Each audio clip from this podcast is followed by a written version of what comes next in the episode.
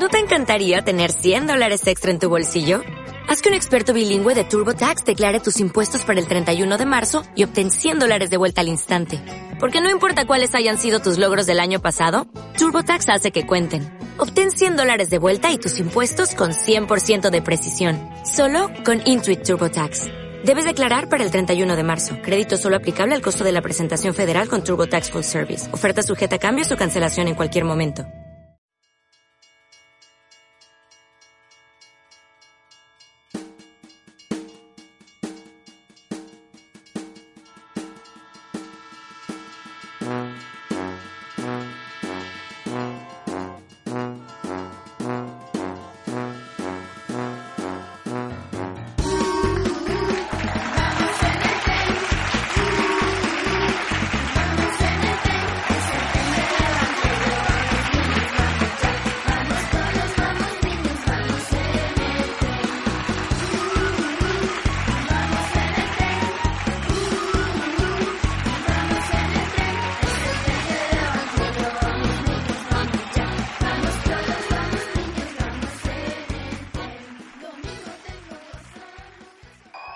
Hola niños y niñas, estamos en un nuevo programa del Tren del Evangelio. Como ya sabéis, yo soy Ana y no vengo sola, así que mis compañeras se van a presentar. Hola, yo soy Nerea, espero que os guste mucho nuestro programa de hoy y que sea de gran bendición. Y yo soy Lorena, también espero que vengáis con ganas de escucharnos, de aprender, de divertiros y Eh, hola, soy Rul. Eh, espero que os lo paséis muy bien en este programa y aprendáis muchas cosas. Muy bien. Pues ahora la historia de hoy, o cuento, la titulamos Jesús hablaba en serio. Historia bíblica.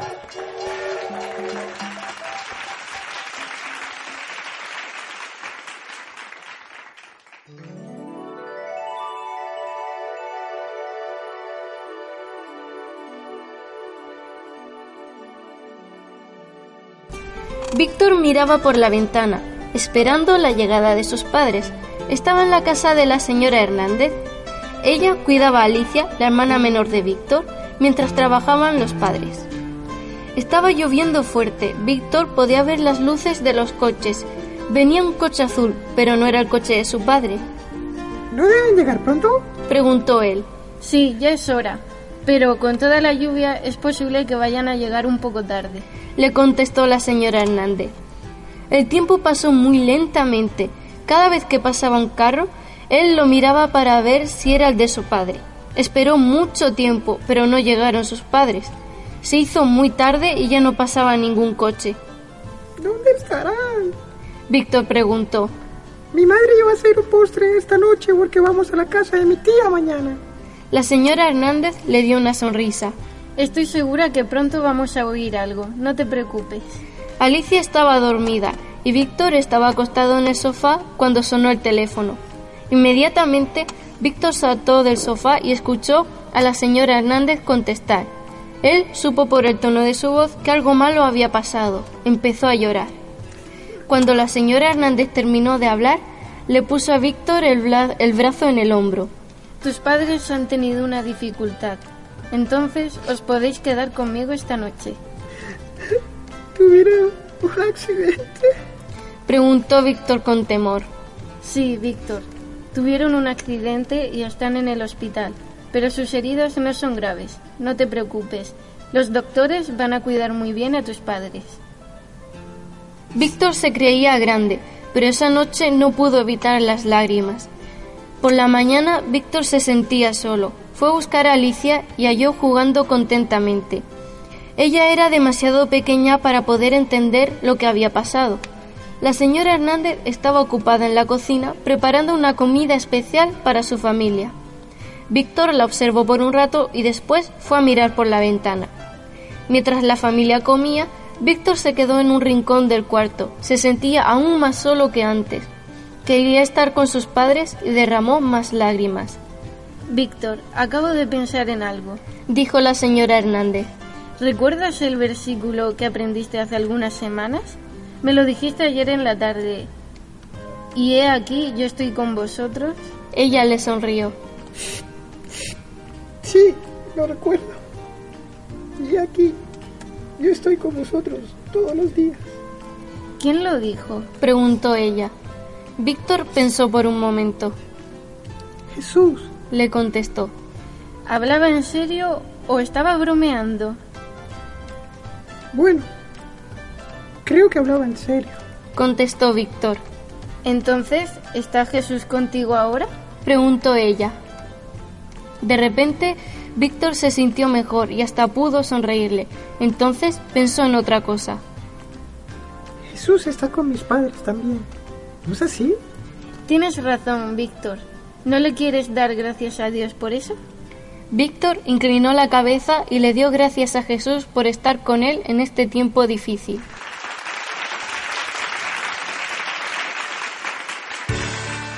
Pues Nerea, dime, después de esta historia, ¿de qué historia bíblica hace referencia? Pues mm, recuerda a la historia en, en la que el pueblo de Dios eh, no siempre lo amaba. Por eso Dios permitía que sus, enemi- sus enemigos les vencieran en guerras y los llevaran lejos de Jerusalén. Un día se les permi- permitió regresar a Jerusalén y Nehemías fue hecho su líder. Dios les ayudó a reconstruir el templo y un día todos fueron a escuchar a Esdras, el escriba, para conocer qué decía la palabra de Dios y cómo obedecerle. Y estuvieron escuchando la palabra desde muy temprano hasta mediodía. El pueblo se puso muy triste por su desobediencia a las leyes de Dios. Pero Nehemías les dijo que no estuviesen tristes, porque era un día santo para Dios, un día para estar alegres. Al octavo día de que Esdras estuvo dando prédicas todos los días, eh, tuvieron un culto especial de adoración y pidieron perdón a Dios por sus pecados. Entonces los levitas les dijeron que se pusiesen de pie y alabasen al Señor su Dios. Y toda la gente lo hizo. Le dieron las gracias a Dios por su familia, su hogar, sus amigos y la comida. Y cantaron un canto especial a Dios que se puede encontrar en Nehemías 9:6. Y ese día la gente prometió a Dios que sería su pueblo para siempre y que harían lo que él mandase. Muy bien, ¿qué os ha parecido? Muy bien. Pues hablando, os voy a hacer una pregunta así al aire, a ver quién me contesta. ¿Cómo podemos compartir lo que tenemos con los que tienen necesidad?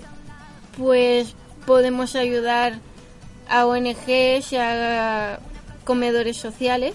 Incluso algo más pequeño, un niño, por ejemplo, de 6 años, ¿cómo podría ayu- ayudar a alguien con necesidad? Por ejemplo, si ve a un amigo en el colegio o a su hermano que está triste, dándole simplemente un abrazo, diciéndole qué te pasa, ayudándolo a reconfortarle.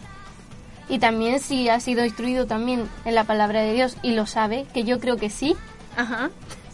pues decir a los que están pasando necesidad que Dios está con ellos, como hacía este niño, ¿no? Por supuesto. Pues siguiente pregunta. Que os voy a lanzar otras. A ver, a ver. ¿Qué nos enseña esta historia de cómo dar gracias? Yo pienso que nos enseña de la forma en que, como en el cuento hemos escuchado, que aunque vengan problemas, accidentes, una pelea con un amigo, con tus hermanos, con quien sea, que hay que dar gracias. Porque eso puede pasar. No te vas a pelear para siempre o no, una cosa no va a pasar para siempre, puede mejorar. Y porque pase lo que pase, Dios está con nosotros. ¿no? Claro. En la... Por eso, en las tormentas, en cuando estamos alegres, eh, como se dice, es muy fácil alabar a Dios y darle gracias por todo. Pero muchas veces cuando, por ejemplo, este niño tenía los padres que se habían accidentado, no es tan fácil decir gracias Señor por todo lo que me das. Piensas más en tus padres, ¿no? Pero aún Claro. así podemos dar gracias de que, por ejemplo, lo- los padres de niños estaban vivos y Dios estaba con ellos. Claro, eso es lo que te iba a decir, que es eh, la señora Hernández le dio a entender que aún así Dios estaba con ellos. Muy bien. Como decía que no, no tenían heridas tan graves porque como Dios estaba con ellos los protegía. Ah, y que debemos dar gracias por todo. Claro. A Dios, Eso ha quedado claro. y entonces, dime Ruth, ¿con qué canción vamos a dejarles un ratito? Eh, con que todos los niños te alaben de Amy y Andy. Pues os dejamos un ratito con esta canción.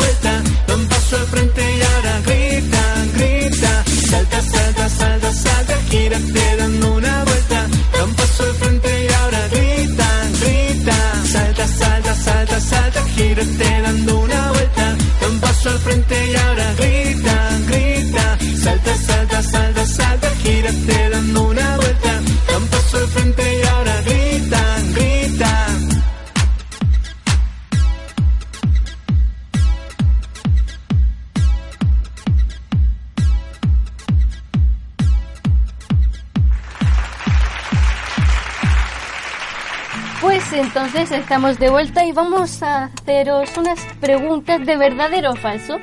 Ahora, como en los exámenes no me vale que las falsas no las justifiquéis, así que me las justificáis. Vale. ¿Vale? La primera. Gedeón batalló contra los madianitas con un ejército grande. ¿Verdadero o falso? Hmm, ¿A quién elijo? Pues a Nerea. Pues es falsa, ¿Por qué? Porque no batalló con un ejército grande, sino que solo eran 300. Muy bien, ¿le damos el puntillo a Nerea? Vamos. Que hay un croissant en el fuego.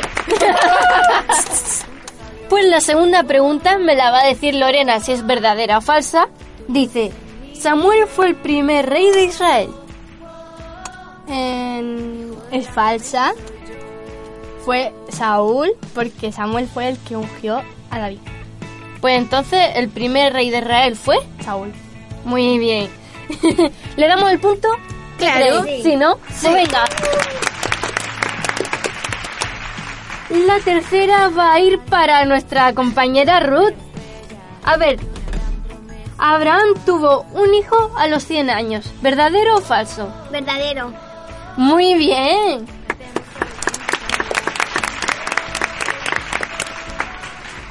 La cuarta. A ver, Eliseo fue un rey. ¿Quién me dice si es verdadero o falso? ¿Falso? ¿Por un qué? profeta? Eliseo fue un profeta, ¿no?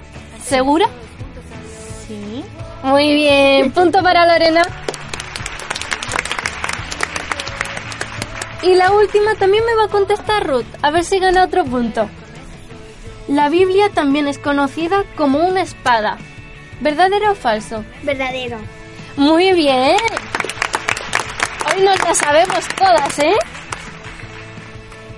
Pues ahora os dejamos con nuestro gato especial, Gatoño, y Ani que os quieren contar algo. Amarillo con azul, verde, leche y helado, milkshake. Un adolescente y su gato. ¿Qué puede salir de un adolescente y su gato? Historias,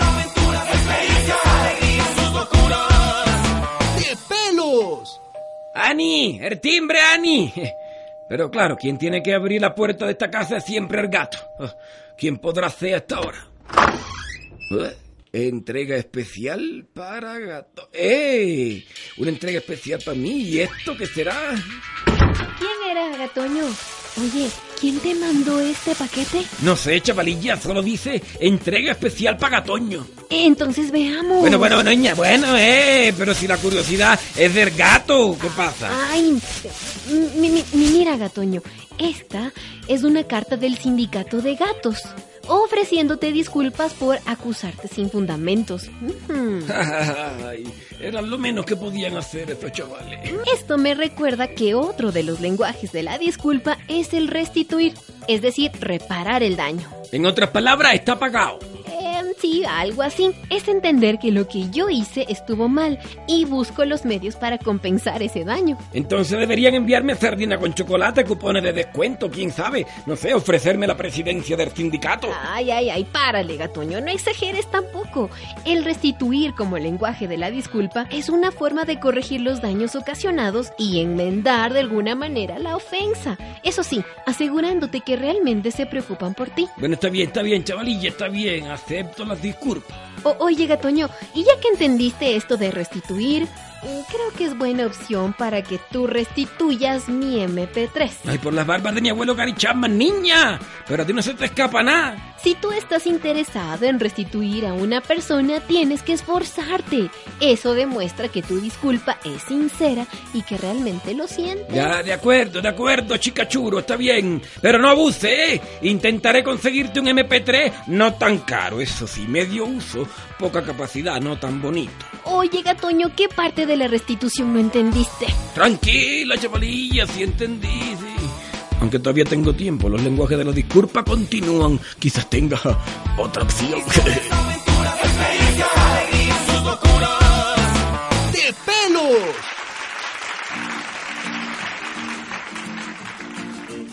Bueno, pues niños y niñas, ha llegado la hora de saber si os aprendisteis el versículo de la semana pasada. Así que eh, coged la Biblia si, si no lo sabíais y decirle a los demás, a vuestros padres, que, que os digan a ver si de verdad lo sabéis y después den una chuche si lo sabéis. Y entonces el versículo era Juan 3:16. Y lo vamos a decir para quien no lo supiese. A la de tres lo vamos a decir a coro, ¿qué os parece? Venga. Muy bien. Pues venga, a la de tres, ¿eh? Una, dos y tres. Porque de tal manera amó Dios al mundo que ha dado a su Hijo unigénito para que todo aquel que en él cree no se pierda, mas tenga vida eterna. Muy bien, chicos. Aplauso para nosotros también. Pues dime, Ruth, ¿cuál es el versículo que tienen que memorizar esta semana? Alabad a Jehová porque Él es bueno, porque para siempre es su misericordia. Salmos 107, 1. ¿Lo podemos repetir? Sí. Alabad a Jehová porque Él es bueno, porque para siempre es su misericordia. Salmos 107, 1. Pues ya sabéis, este es el versículo que tenéis que memorizar. Y la semana que viene, si os lo sabéis, papi y mami, a lo mejor os dan una chuche. Pues ahora vamos a ver, ¿a quién queréis saludar? Pues yo quiero saludar a nuestro equipo técnico, a mis padres, a mi hermano, que el pobre se rompió un brazo. Una, brazo la, no, la muñeca, muñeca. la muñeca, bueno, está cerca. y a quién más, ya me has quitado. Le he distraído, le he Sí, distraído.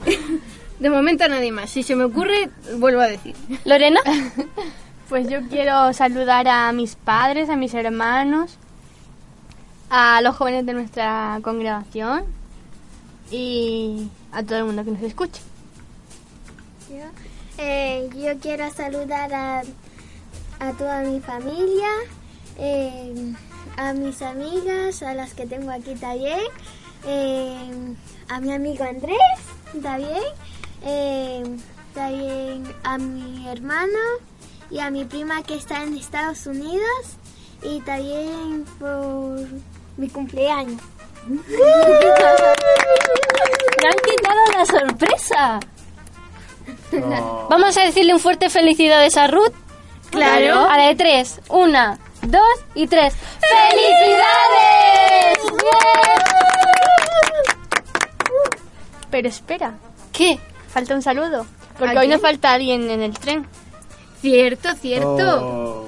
Pues muchos saludos a Encarni. Que la echamos de menos a ver cuándo viene otra vez. Pues chicas, decidme, ¿tenéis algo que contarme? ¿Algún chiste que me ría yo por aquí? ju- uy, algo jugoso. Iba a decir jugoso, digo, ¿qué? Claro que tenemos. Tenemos chistes. Pues venga, Es lo que más se usa. que yo me quiero reír, cuanto Yo antes quiero mejor. decir uno. Y yo también quiero. Venga, venga. Vale, Pues una chica le dice a su amiga, oye, ¿no vas a venir al culto hoy? Y le dice a su amiga, no, es que no estoy arreglada.